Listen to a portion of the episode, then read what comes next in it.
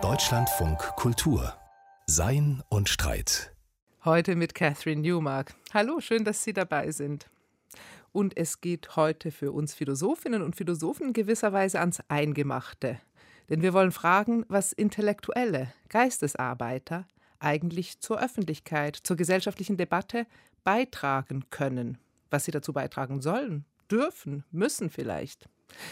Die Frage, sie wurde in den letzten Wochen heiß diskutiert, nachdem sich diverse bekannte Intellektuelle in den Feuilletons der Republik und in offenen Briefen zum Ukraine-Konflikt geäußert hatten. Ganz ehrlich gesagt wird die Frage nach der Rolle von Intellektuellen aber eigentlich auch schon seit Jahrzehnten immer wieder mal heiß diskutiert. Und darüber genau wollen wir heute nachdenken und zwar zusammen mit einem Exemplar der Spezies, einem durchaus kritischen und selbstkritisch beobachtenden, nämlich dem Literaturtheoretiker und Literaturhistoriker Carlos Spörhase. Er ist Professor an der Universität Bielefeld. Sein Blick auf die Rolle von Geisteswissenschaften geht mindestens bis ins 18. Jahrhundert zurück. Willkommen in Deutschland von Kultur, Herr Spörhase. Hallo, Frau Newmark. Herr Spörhase, es ging ja hoch her in den letzten Wochen. Intellektuelle von Jürgen Habermas bis Alice Schwarzer haben sich geäußert, öffentlich und wurden dafür heftig kritisiert. Und die Debatte, sie ging, so schien mir relativ schnell über von einer Debatte über Waffenlieferungen zu einer Debatte über Intellektuelle und ob die sich überhaupt einmischen können und sollen. Und mir sind sogar auch in den sozialen Netzwerken dann Kommentare untergekommen von Leuten, die ich durchaus selbst als Intellektuelle bezeichnen würde, die intellektuell als Schimpfwort fast schon verwendet haben. Was ist da passiert eigentlich? Wow, das ist eine sehr interessante Frage, was da passiert ist. Also ich glaube, der Begriff des Intellektuellen ist immer unsicher und umstritten. Das ist, glaube ich, das Erste, was man feststellen muss. Und insofern finden diese Bestimmungsversuche permanent statt und äh, spitzen sich natürlich in Konstellationen zu, in denen es wirklich um viel geht auch. Und ich glaube, in der Debatte jetzt konnte man sehen, dass etwas unklar wird, in welchem Verhältnis der Intellektuelle, die Intellektuelle steht zum Experten das wäre so eine andere Sozialfigur. Vielleicht auch zur Betroffenen und an dritter Stelle vielleicht auch zu Aktivisten. Wie in dieser Viererkonstellation, wie ist da eigentlich genau der Intellektuelle zu situieren? Ich glaube, das ist eine Frage, die da auch im Hintergrund steht. Viele interessante Abgrenzungsvorschläge, die Sie da schon bringen. Können wir denn vielleicht einfach mal ganz grundsätzlich definieren, was man traditionell unter einem Intellektuellen versteht? Seit wann spricht man eigentlich von Intellektuellen? Der Begriff etabliert sich im 19. Jahrhundert und wird eigentlich erst stark verwendet seit der Dreyfus-Affäre, seit Solar äh, sich dann in diese Dreyfus-Affäre auch hineinbegeben hat. Gleich von Anfang an ist es ein Begriff, der auch als derogativer Begriff mit benutzt wird. Also im Grunde genommen wie in den sozialen Medien jetzt zum Teil auch. Das heißt, es ist gar nicht klar, ob man eigentlich ein Intellektueller, eine Intellektuelle sein will oder nicht. Das ist so die Begriffsgeschichte, die so Ende des 19. Jahrhunderts entsteht. Also vielleicht nochmal zur Klärung, also diese Dreyfus-Affäre, wo man einen jüdischen Offizier, der unschuldig war, verurteilt hat, aus ganz antisemitische Geschichte und Emile Zola dann eben sehr beherzt Jacques Ich klage an geschrieben hat in einer großen Tageszeitung und dadurch eine Debatte ja. ins Rollen gebracht hat, die letztendlich den Freispruch bewirkt hat. Also auch schon eine Kippfigur hin zum Aktivismus, müsste man da sagen. Müsste man sagen. Vor allen Dingen auch äh, sehr interessant, also dass die Figur des Intellektuellen in einer konfrontativen Konstellation entsteht. Also indem es ganz unterschiedliche und letztlich auch polemisch aufeinander bezogene Standpunkte in einer massenmedialen Öffentlichkeit gibt. Die Massenmedien, sie gehören dazu, denn ich habe mir nur kurz überlegt, wenn wir so ganz kurz noch mal so ein bisschen historisch weiter zurückgehen, die Geistesarbeiter, die tauschen sich ja schon immer irgendwie aus, brieflich, die Republik der Lettres, es gibt immer schon sozusagen eine intellektuelle, gelehrte Öffentlichkeit. Ja. Da redet man aber noch nicht von Intellektuellen, weil es da noch nicht vor einem größeren Publikum stattfindet. Ist das richtig? Tendenziell ist das richtig. Ich glaube, in der Forschung, in der historischen Forschung gibt es auch eine Debatte. Historiker wie Jacques Le Goff wollen Intellektuelle sogar schon im 12. Jahrhundert dann sehen. Aber gemeinhin sagt man eigentlich im 18. Jahrhundert fängt das an. Also dann auch mit einer neuen Öffentlichkeit, die sich herausbildet. Und für das 18. Jahrhundert wäre wahrscheinlich das Pendant zu Solar die Affaire Calas und Voltaire und dieses Engagement von Voltaire auch wieder in einem Justizkontext, in einem Justizskandal. Also sozusagen die beherzte Einmischung des Philosophen in das öffentliche Geschehen, die ja jetzt auch, also schon damals, jetzt auch an den Beispielen, die Sie vorgebracht haben, aber gerade auch heute, wir sahen, dass eben in dieser jüngsten hochgekochten Debatte sehr viel Anstoß erregt hat, weil da plötzlich, und das wurde dann auch oft als Vorwurf formuliert, andere Kategorien in die öffentliche Debatte hineingebracht wurden. Also vielleicht noch mal zur Funktion, was tun denn Intellektuelle, sogenannte Intellektuelle, wenn sie sich öffentlich äußern, mhm. im Unterschied zu Experten? Sie kommen mit allgemeineren Kategorien, kommen sie mit moralischen Kategorien? Gibt es da so etwas, wie man das generell beschreiben könnte? Ja, also ich glaube, wenn man es von der Begriffsgeschichte etwas abkoppelt und sich eher diese funktionale Perspektive ansieht, hätte man vielleicht vier Kriterien für einen Intellektuellen. Also es wäre eine Person, die in einem intellektuellen Feld arbeitet, wo sie aber, sagen wir, in gewisser Hinsicht auch freigestellt ist, ihren Dingen nachzugehen. Also es sind typischerweise Leute, die an der Universität sind oder Künstler oder äh, solche Figuren. Schriftsteller. Äh, Schriftsteller. Das zweite Kriterium ist, dass sie sich in eine Öffentlichkeit bewegen, die größer ist als die Öffentlichkeit, mit der sie normalerweise kommunizieren. Das dritte ist, dass sie das etwas Allgemeines, etwas von allgemeinem Interesse artikulieren und sich auch auf allgemeine Fragestellungen beziehen, die aktuell diskutiert werden. Also das wäre ein drittes Kriterium. Und das letzte wäre, glaube ich, dass man wahrscheinlich das häufiger machen muss, um ein Intellektueller, ein Intellektueller zu sein. Das sind typischerweise Leute, die auch ansprechbar für solche Dinge sind und wenn das Radio oder das Fernsehen sich bei Ihnen meldet, dann typischerweise auch zusagen und nicht sagen, ich bin jetzt gerade mit anderen Dingen befasst.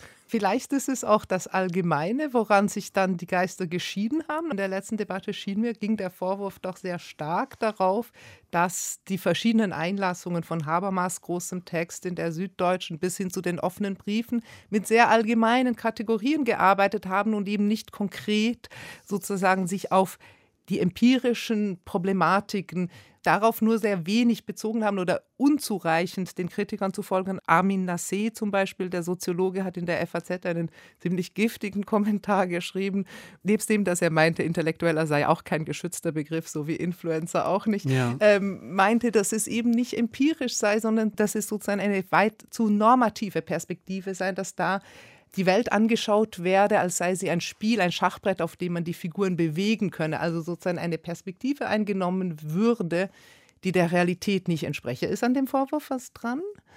Ich glaube, an dem Vorwurf ist was dran. Ich fand das auch eine, eine sehr äh, nachvollziehbare Einlassung. Für die Debatte kann man, glaube ich, auch sagen, dass es viele äh, intellektuelle Beiträge gab, die sich nicht auf die Empirie einlassen, nicht auf historisches Wissen einlassen, sondern dann eben sehr, sehr schnell abstrakte Positionen formulieren. Andererseits ist das etwas, was, glaube ich, in die Rolle des Intellektuellen auch eingebaut ist. Äh, sich über Dinge zu äußern, in denen man keine Expertise hat, die vielleicht durch Lektüre, durch sich informieren über Debatten und so weiter, die man sich dann aneignet, aber die nicht zur genuinen Expertise gehören.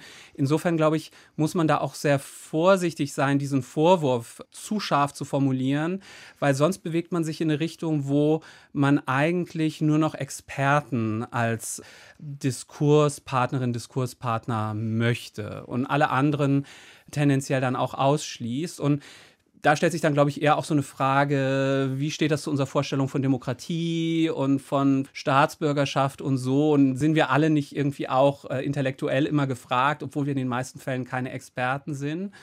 Und wollen wir nicht auch Meinungen von Personen hören, die wir irgendwie schätzen, äh, die ein Renommee in einem bestimmten Bereich erworben haben, auch wenn wir wissen, es sind keine Experten für die ukrainische Geschichte und keine Expertinnen für militärische Fachfragen? Man könnte quasi also den Vorwurf auch ins Positive wenden. Es geht genau darum, dass hier etwas inszeniert wird oder zumindest etwas ausgetragen wird, was der öffentlichen Debatte insgesamt sozusagen ein Charakteristikum von Öffentlichkeit ist, dass eben Meinungen ausgetauscht werden. Ja.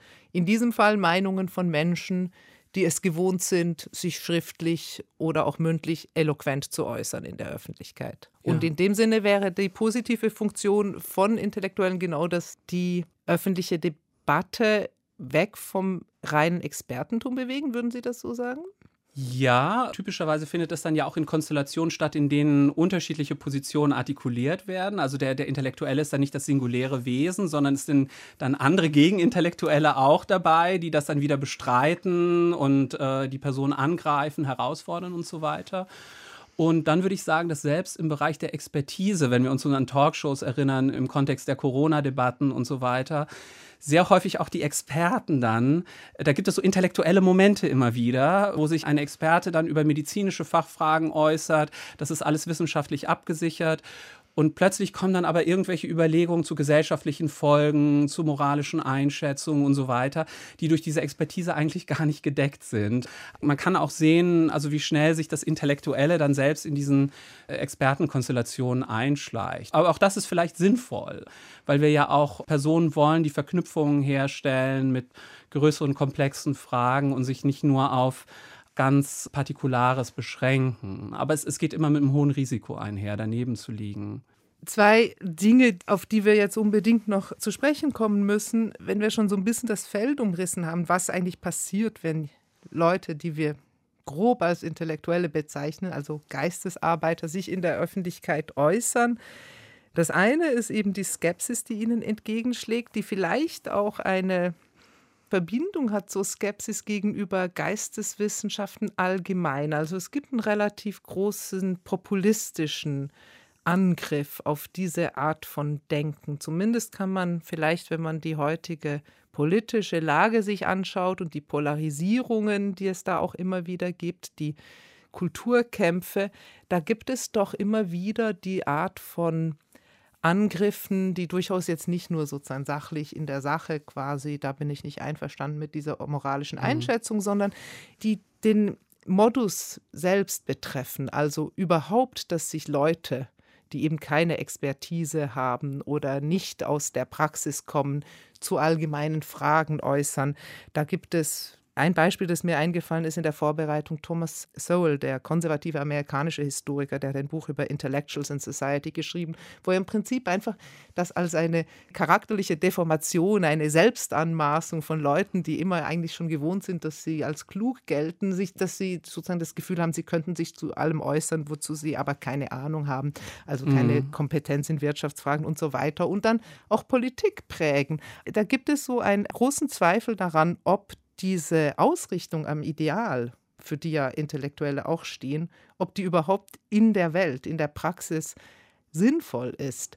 Und diese Art von Angriff scheint mir im Moment sich zu verstärken. Nicht nur auf öffentliche Intellektuelle, sondern auch auf Geisteswissenschaften. Würden Sie das auch sehen? Ja, ich glaube, es gibt diese Angriffe. Man müsste wahrscheinlich dann schauen, wie die in unterschiedlichen Ländern jeweils gelagert sind. Das ist dann auch häufig auch noch relativ nationenspezifisch. In den ähm, USA gibt es ja. diesen herrlichen Ausdruck der Chattering Classes. Ja. Also ich glaube, der kommt ja. ursprünglich aus Großbritannien. die Klasse, die einfach viel vor sich hinschwätzt. Die, die Gesellschaftsschicht, die viel redet, aber nicht so viel beiträgt zum Bruttosozialprodukt. Ja. ja, das ist ein Vorwurf, den man auch bei Schelsky oder so im deutschen Kontext findet. Die einen arbeiten, die anderen denken äh, so nach und breiten sich so aus über Dinge, von denen sie da nicht so viel verstehen. Das muss man auch politisch wahrscheinlich einordnen, weil es eine gewisse Tendenz in bestimmten Debatten gibt, dann den Intellektuellen als auch eine linke Figur, als eine radikale Figur, als Sozialkritiker, Gesellschaftskritiker zu verstehen, der im Grunde genommen immer schon auf so einer Art von progressistischen Seite sich bewegt.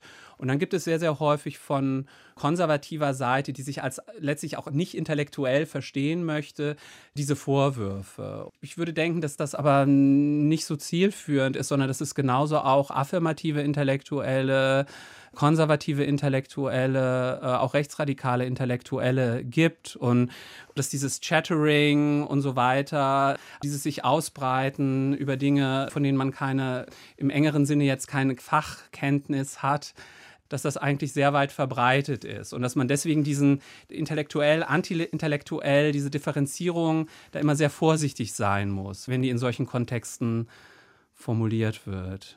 Diese Kritik könnte man quasi auch umdrehen. Die würde sozusagen auf alle politischen Seiten auch treffen können. Und trotzdem der populistische Impuls, den man wahrnimmt, dass die Geisteswissenschaften irgendwie überflüssig seien. Also zum Beispiel Menschen, die sich so sehr stark über Gender Studies aufregen, die landen dann meistens, wenn man ein bisschen länger zuhört, auch bei Hegel, weil das im Prinzip alles die gleiche Denkart ist. Eine abstrakte, eine allzu abstrakte, allzu philosophische Zugangsweise zur Welt. So scheint es zu ja. sein aus dieser Perspektive. Das weiß ich gar nicht, weil ich glaube, also bestimmte Personen, die dann Hegel angreifen oder Judith Butler angreifen, die greifen dann ja auch die Geschichte, also sozusagen bestimmte Historikerinnen und Historiker an, die wirklich empirische Arbeit machen und intensiv in die Archive gehen und so weiter.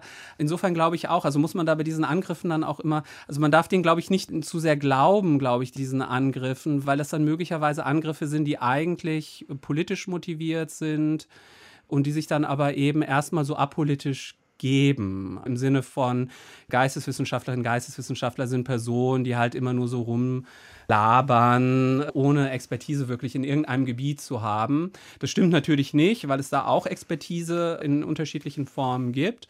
Häufig sind diese Vorwürfe auch gar nicht notwendigerweise gegen die Geisteswissenschaften gerichtet oder gegen bestimmte Formen von Geisteswissenschaften, sondern sind dann auch politisch motiviert. Oder sehen Sie das anders? Dass es politisch motiviert ist, das kann ich mir sehr gut vorstellen. Ja. Der Vorwurf ist aber ja trotzdem, und der betrifft natürlich, und das interessiert mich jetzt sozusagen aus dem philosophischen Kontext her, weil es äh, betrifft eine Denkweise an sich. Der Vorwurf ist, dass dieses Denken die Realität nicht trifft. Und es gibt in der Philosophie okay. natürlich eine Geschichte wie okay. Hegel, der mhm. sagt dann umso schlimmer für die Wirklichkeit. Also es mhm. gibt auch mhm. natürlich in der philosophischen Tradition durchaus das Selbstbewusstsein, dass okay. man abstrakt denken kann über Dinge, die tatsächlich die Realität, so wie sie vorliegt, erstmal nicht treffen, aber die trotzdem normativ wichtig sind, zum Beispiel. Okay. Und das ist ein Vorwurf, der die Philosophie irgendwie auch ins Herz trifft. Ja, ich glaube, das ist ein Vorwurf, den man auch gegen Sartre formuliert hat. Mhm. Also im Grunde der Schriftsteller, Philosoph, der direkt auf das Universelle zugreift, ohne sich äh, sehr stark um die Empirie zu bemühen. Nur glaube ich, dann äh, gibt es alternative intellektuellen Konzepte, die da dann kommen. Ne? Und der spezielle Intellektuelle von Foucault oder der kollektive Intellektuelle von Bourdieu sind ja Versuche gegen diese sehr philosophische Konzeption des Intellektuellen eine intellektuellen Rolle zu konzipieren, der sehr stark auch aus den Sozialwissenschaften und Geisteswissenschaften und auch aus der Empirie heraus konstruiert ist.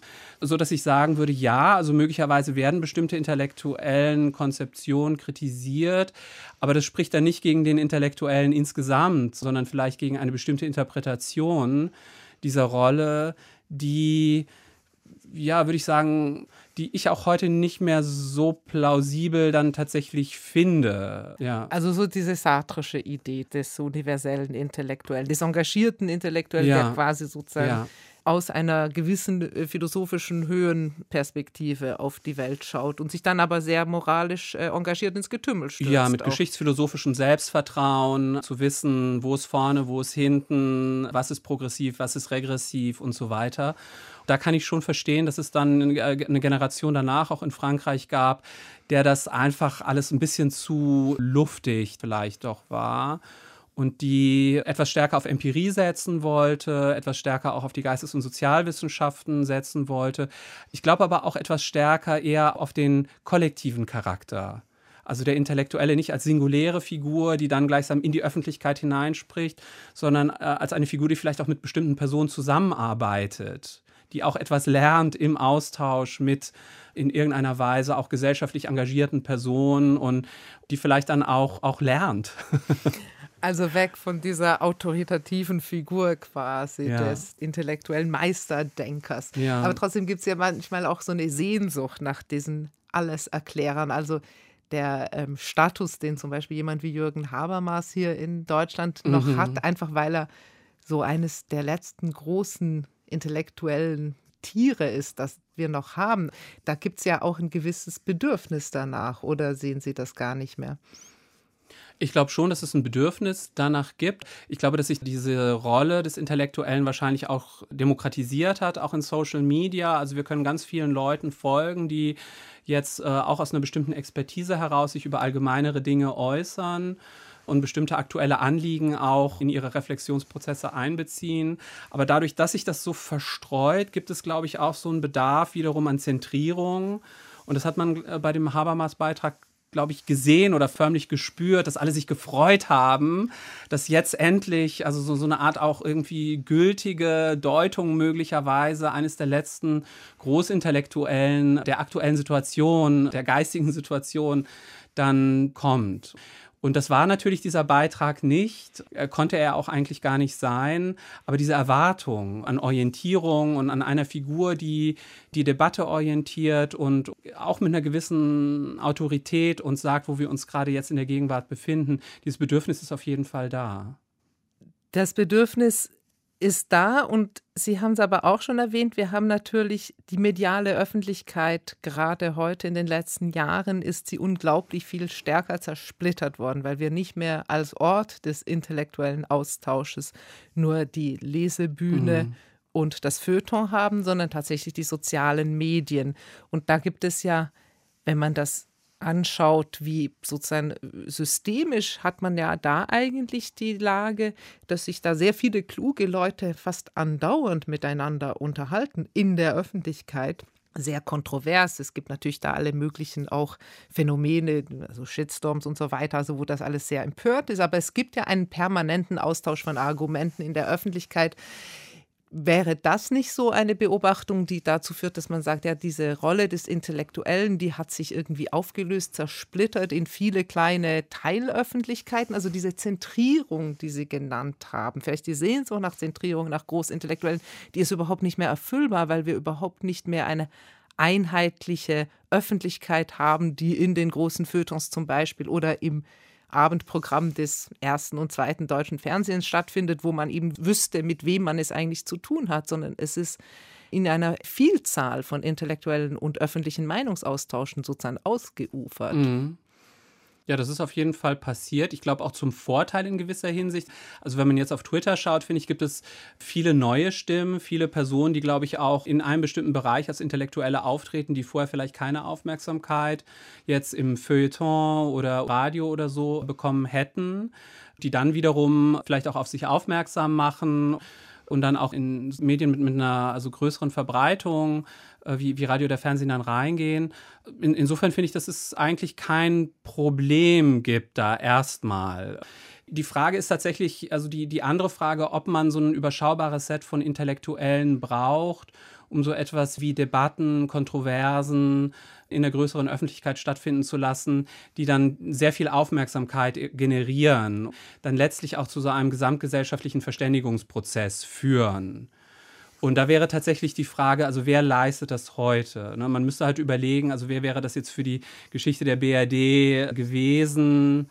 Walter Jens vielleicht oder Böll oder, oder so, also Figuren, die sozusagen dann auch Debatten mitprägen. Aber ich glaube auch, dass wir diese Debatten ja weiterhin haben, oder? Die Frage ist eben sozusagen nach den Kreisen, in denen sie stattfinden. Auch die guten alten Zeiten, die 80er Jahre, wo das alles im großen Feuilleton stattgefunden hat, auch da waren es eine Teilöffentlichkeit, könnte man ja, ja. sagen.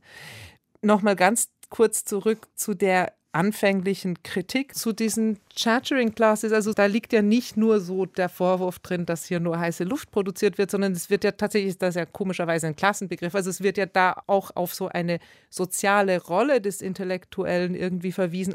Ist es eine soziologisch gut beschreibbare homogene Gruppe?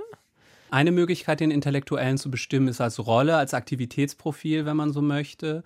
Und eine andere Möglichkeit ist tatsächlich, ihn so sozialstrukturell zu beschreiben und zu sagen, naja, also das ist eine bestimmte Gruppe von Personen, die akademische Abschlüsse haben, die vielleicht an der Universität situiert sind oder sehr einflussreich in der Öffentlichkeit operieren, wie Schriftsteller, wie Journalisten, Medienleute und so weiter.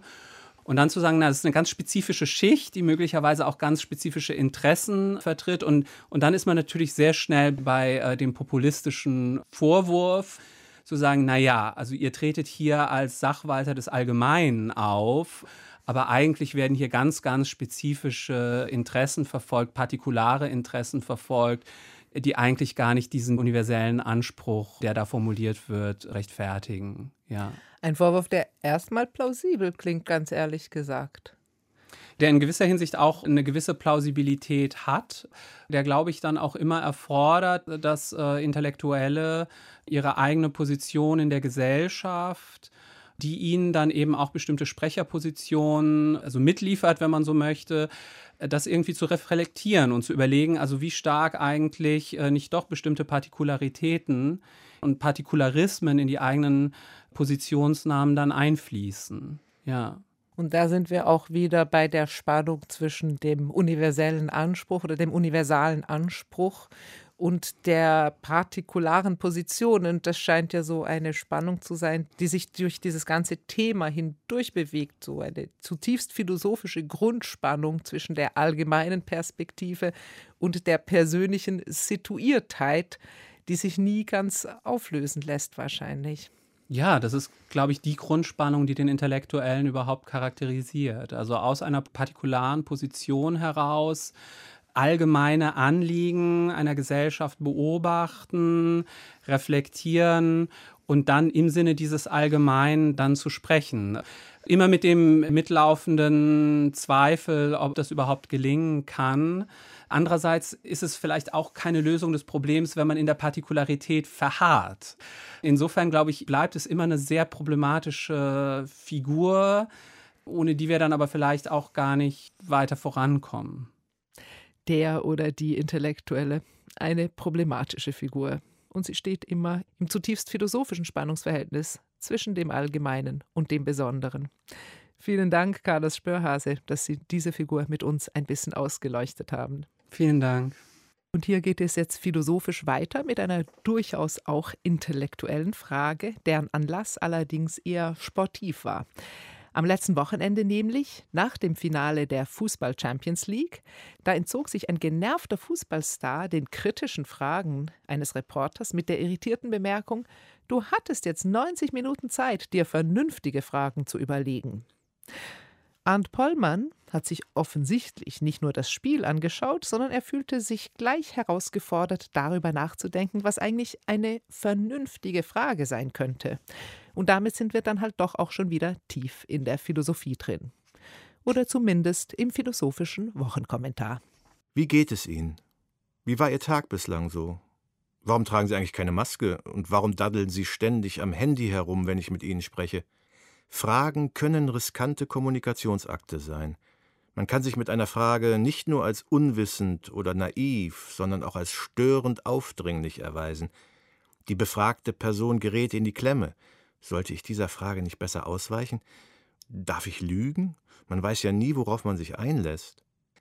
Beginnen wir mit der Frage, was überhaupt eine Frage ist. Das ist die Metafrage und die kürzestmögliche Antwort hat ihrerseits mit dem Antworten zu tun. Denn Fragen sind Sprechakte, die eine Antwort provozieren. Natürlich kann diese Antwort ausbleiben oder durch eine Gegenfrage ersetzt werden, aber dann entzieht man sich. Das Fragen selbst hat eine Sogwirkung. Wer fragt, will häufig nicht bloß eine sachliche Information, sondern eine Beziehung aufbauen oder intensivieren. Und dieser Sog entsteht besonders dann, wenn es sich um eine gute Frage handelt. Was aber sind gute Fragen? Es kommt ersichtlich auf den Kontext an. Wer auf dem Weg zum Bahnhof eine wildfremde Person nach dem schnellstmöglichen Weg fragt und diesen umgehend gewiesen bekommt, hat vermutlich genau die richtige Frage gestellt. Man spricht hier von einer geschlossenen Frage, weil es schnell gehen muss. Auch wer sich erkundigt, schmeckt es dir, erwartet selten eine ausufernde Gastrokritik. An dieser Stelle jedoch soll es um Konversationen gehen, um Interviews, Beziehungsanbahnungen, philosophische Workshops.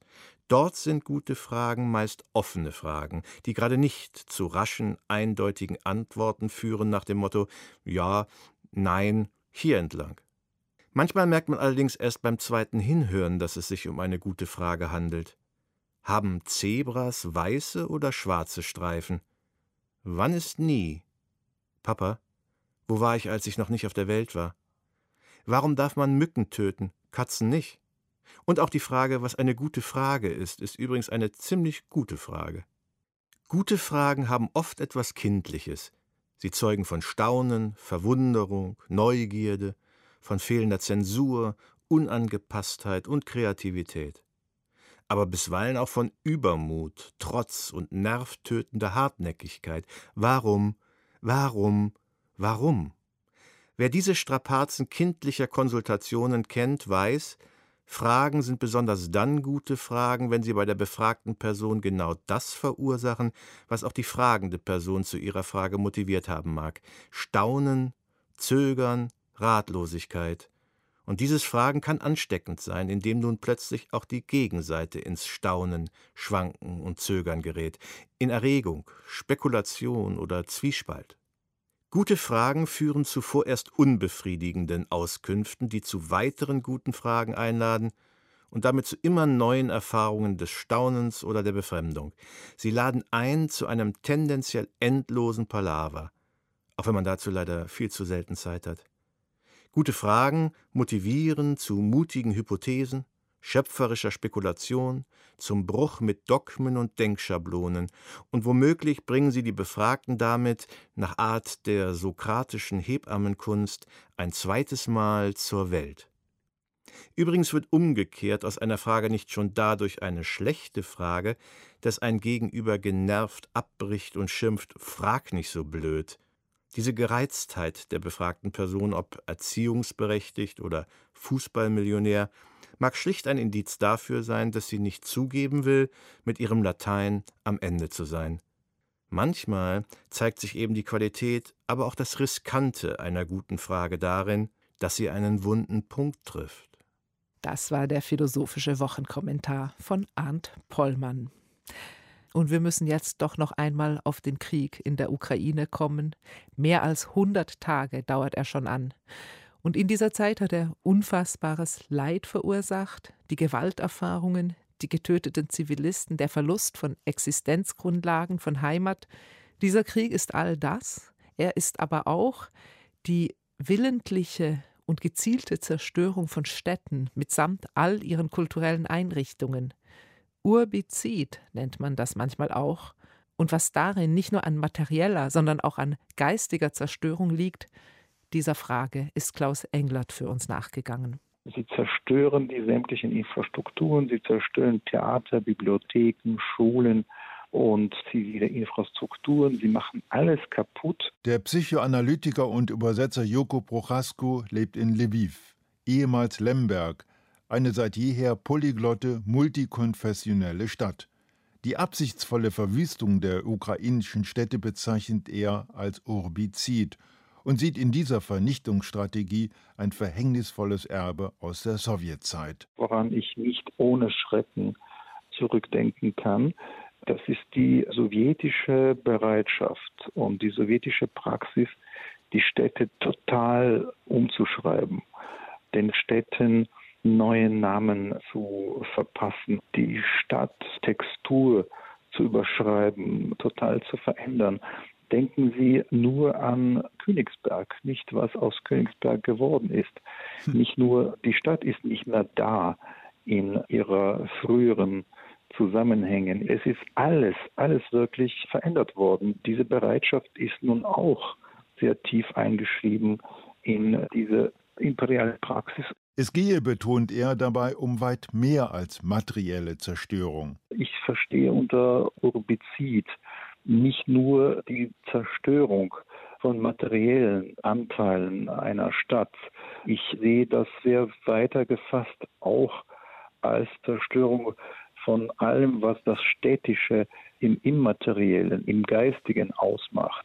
Ich meine auch die Zerstörung von ganzen Atmosphären, von städtischen Kulturen, von Dialekten, von städtischen Praktiken von Erinnerungen. Tim Rienitz, Professor für Stadt- und Raumentwicklung an der Leibniz-Universität Hannover, erinnert daran, dass wir vor 30 Jahren mitten in Europa Ähnliches erlebt haben. Damals richteten sich die serbischen Angriffe auf die Vielvölkerstadt Sarajevo, in der Christen und Muslime friedlich zusammenlebten. Die Zerstörung des Orientalischen Instituts und der Nationalbibliothek waren auch ein Angriff auf diese Gemeinschaften. Institutionen sind gezielt bombardiert und zerstört worden. Und da hat sich der Hass dieser nationalistischen Bewegung ganz klar gegen dieses multiethnische und pluralistische Prinzip einer Großstadt gerichtet. Der russische Obizid geht weiter. Neue Städte sollen das alte russische Imperium wiederherstellen und von seiner Macht künden. Städte geprägt von einer sozialen und kulturellen Homogenität. Städte, in denen weithin sichtbare Landmarken eingegraben sind, damit jeder merkt, dass ein neues Zeitalter begonnen hat. Doch dieses Zeitalter, bemerken die Ukrainer, ist das alte, sattsam bekannte. Alt sind auch die Losungen. Wir bringen euch zurück das, wonach ihr euch wirklich gesehnt habt. Wir bringen euch die sowjetische Vergangenheit zurück. Und worin besteht die vermeintlich ersehnte Vergangenheit? Nachdem sie es erobert haben, statuieren sie wirklich jetzt wieder ein Lenin-Denkmal. Und das ist erstaunlich und unglaublich. Man könnte glauben, das ist vollkommen archaisch und man sollte vielleicht ein Putin-Denkmal da auferstellen. Aber nein, das ist ausgerechnet Lenin. Das zeigt die Nostalgie, indem früher die Lenin-Denkmäler in allen, selbst sehr entlegensten Städten und Orten der Sowjetunion eine Landmark waren. Das ist von dem großen Imperium erobert und das gehört jetzt dazu. Die Errichtung der Lenin-Denkmäler gehört zur Russifizierung, die den russischen Mythos gewaltsam in die ukrainische Erde verpflanzt. Joko Prochasko sieht darin eine phantasmatische Kontinuität am Werk, die das wiederherstellen will, was längst vergangen und überwunden ist. Die Russen schalten den Zug in den Rückwärtsgang und bemerken nicht, dass die Ukrainer schon lange in eine andere Richtung aufgebrochen sind. Das ist eben aber der schwerste Fehler und der irrigste Punkt, denn hier sehen sich überhaupt keiner mehr zurück in die Vergangenheit, sondern wir wollen ja nach vorne, wir wollen in die Zukunft. Das sagt der ukrainische Psychoanalytiker Jurko Prochasko im Beitrag von Klaus Englert. Und damit sind wir am Ende unserer Philosophiesendung angekommen. Mein Name ist Catherine Newmark. Danke fürs Zuhören. Bis zum nächsten Mal.